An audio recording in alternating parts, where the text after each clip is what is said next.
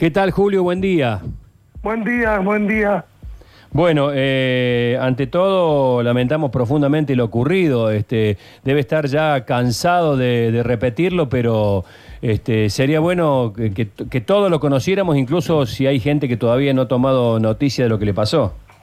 No, no estoy cansado de repetirlo porque en esto, mientras más se visi- visibilice, mientras más este, la gente conozca, la radio audiencia conozca, es mejor. Aquí hay doble victimización. Haberme sometido después de un hecho delictivo 12 horas a la espera de la llegada de la policía judicial, eso es peor que el hecho anterior, que, que viene a ser el hecho delictivo con arma de fuego en sí, y con las consecuencias que, podría haber tenido en la vida de las personas, tanto las que yo transportaba como en el resto de los involucrados. Porque ha sido un hecho violento con ribetes que no había antecedentes aquí en Córdoba. Eh, En una zona tan concurrida, en una zona tan céntrica. claro, claro. ¿Cómo fue puntualmente, Julio? 9 y 15 de la mañana. Avenida Fuerza Aérea 2300, al frente del supermercado Bea. Yo transitaba por el carril del medio con un empleado y eh, vemos pasar las motos. Ya la- las veníamos viendo a las motos en distintas ocasiones que iban y venían con actitudes medio sospechosas. Las motos se adelantan, se baja un sujeto, un sujeto aproximadamente a los 15 metros, ya lo advierto, y pistola en mano caminando entre los autos. Cuando veo esa situación, abandono el carril del medio, a pesar de que estaba el semáforo en rojo, ¿no es cierto? Me cruzo de carril para el lado del cantero y ahí comienzo a avanzar 15 metros, con lo cual el delincuente tuvo que cambiar de rumbo, cambiar de carril y lógicamente el objetivo ya no lo tenía tiro. Entonces yo debo, debo recurrir a atropellar vehículos. Atropellé un vehículo, atropellé otro y empecé a arrastrarlo como si fuera un tren.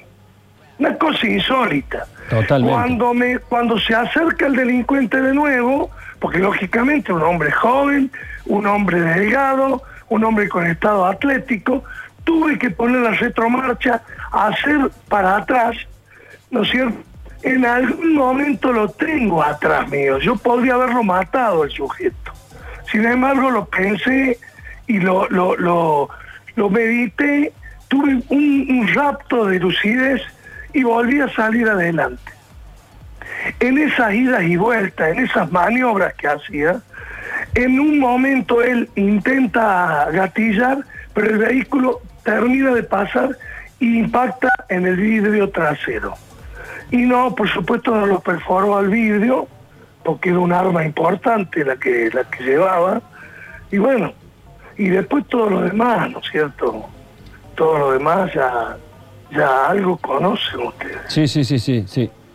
Eh, no sé, Daniel, que si querías preguntar. Sí, eh, Julio, le queríamos consultar. Usted hizo referencia a que nos estamos pareciendo cada vez más a Colombia. ¿Es así?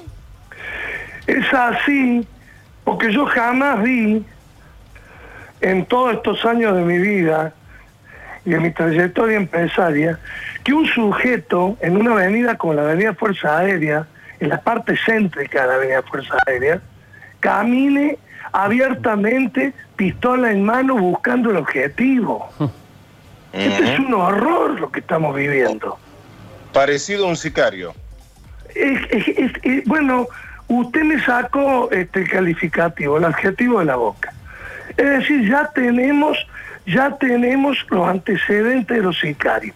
El 4 de enero de este año hemos inaugurado el sistema sicario aquí en la Argentina, por lo menos en Córdoba.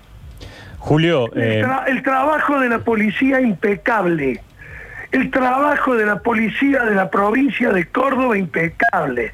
A los 15 minutos estaban aprehendidos los sujetos. El trabajo del Poder Judicial de la provincia de Córdoba asqueroso. el trabajo de la Fiscalía General o de las dos fiscalías o los dos fiscales asqueroso. Un estado de abandono a la víctima. La consulta que le quería hacer, eh, en esta situación, a usted lo siguieron, a usted lo marcaron y a usted alguien lo entregó. Todo eso está dentro de las hipótesis de estudio. Yo todavía no declaré. No sé si queda claro Sí, sí. o si no, se lo vuelvo a re- a reiterar. Lo único que pude hacer es retirarme del lugar a las 11 de la noche. Claro. Todavía no me han citado a declarar.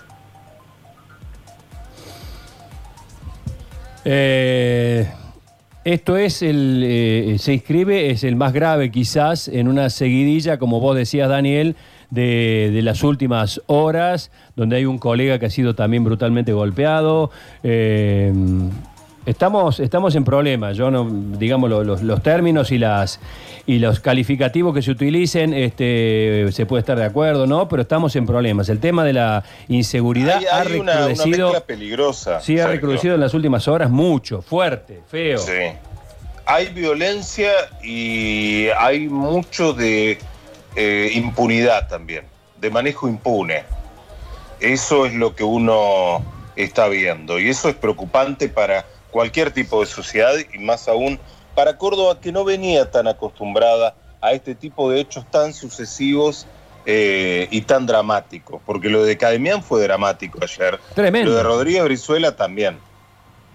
Julio, gracias por este contacto, eh, que tenga buen Sí, día dentro yo, de... yo, yo Sí, quiero agregarle una cosa. Por más. favor, sí, cómo no. Usted puede tener un auto con el nivel de seguridad más grande y el más perfecto, pero estar adentro de un habitáculo sintiendo disparos, se la debo, ¿eh? Me imagino. No, no, no me imagino, perdón. De eso no hay cursos para hacer, ¿eh? Claro. Claro, de eso no se lo olvida más. De eso no se olvida más. Gracias, Julio. Gracias a ustedes.